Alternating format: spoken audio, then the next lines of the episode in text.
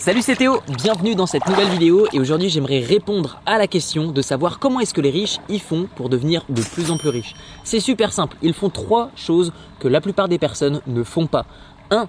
Ils vont acheter de la connaissance, ils vont apprendre des personnes qui savent et qui ont des résultats et donc forcément ça va coûter de l'argent puisque forcément l'école gratuite est gratuite parce que du coup les connaissances, les compétences que vous allez apprendre ne sont pas exceptionnelles.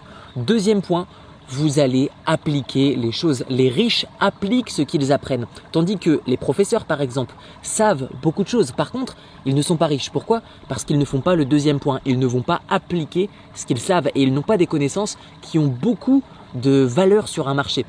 Troisième point, les riches vont déléguer. Les riches délèguent. Ils apprennent, ils agissent, ils délèguent. Tandis que les personnes qui sont pauvres n'apprennent pas, n'appliquent pas, ne délèguent pas. À vous de choisir ce que vous souhaitez faire. Dites-le moi dans les commentaires, selon vous, comment est-ce que les riches deviennent de plus en plus riches? Ce sera intéressant de voir vos commentaires et vous retrouverez dans la description de la vidéo encore une fois une chose que les riches font. Ils investissent, mais pas leur argent. Ils investissent l'argent des banques et ils s'enrichissent avec. Comment c'est possible?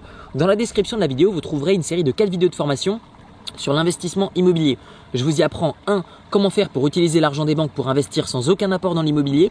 2. Je vous montre comment trouver des locataires qui rembourseront le crédit que vous avez auprès d'une banque et comment se protéger contre les impayés.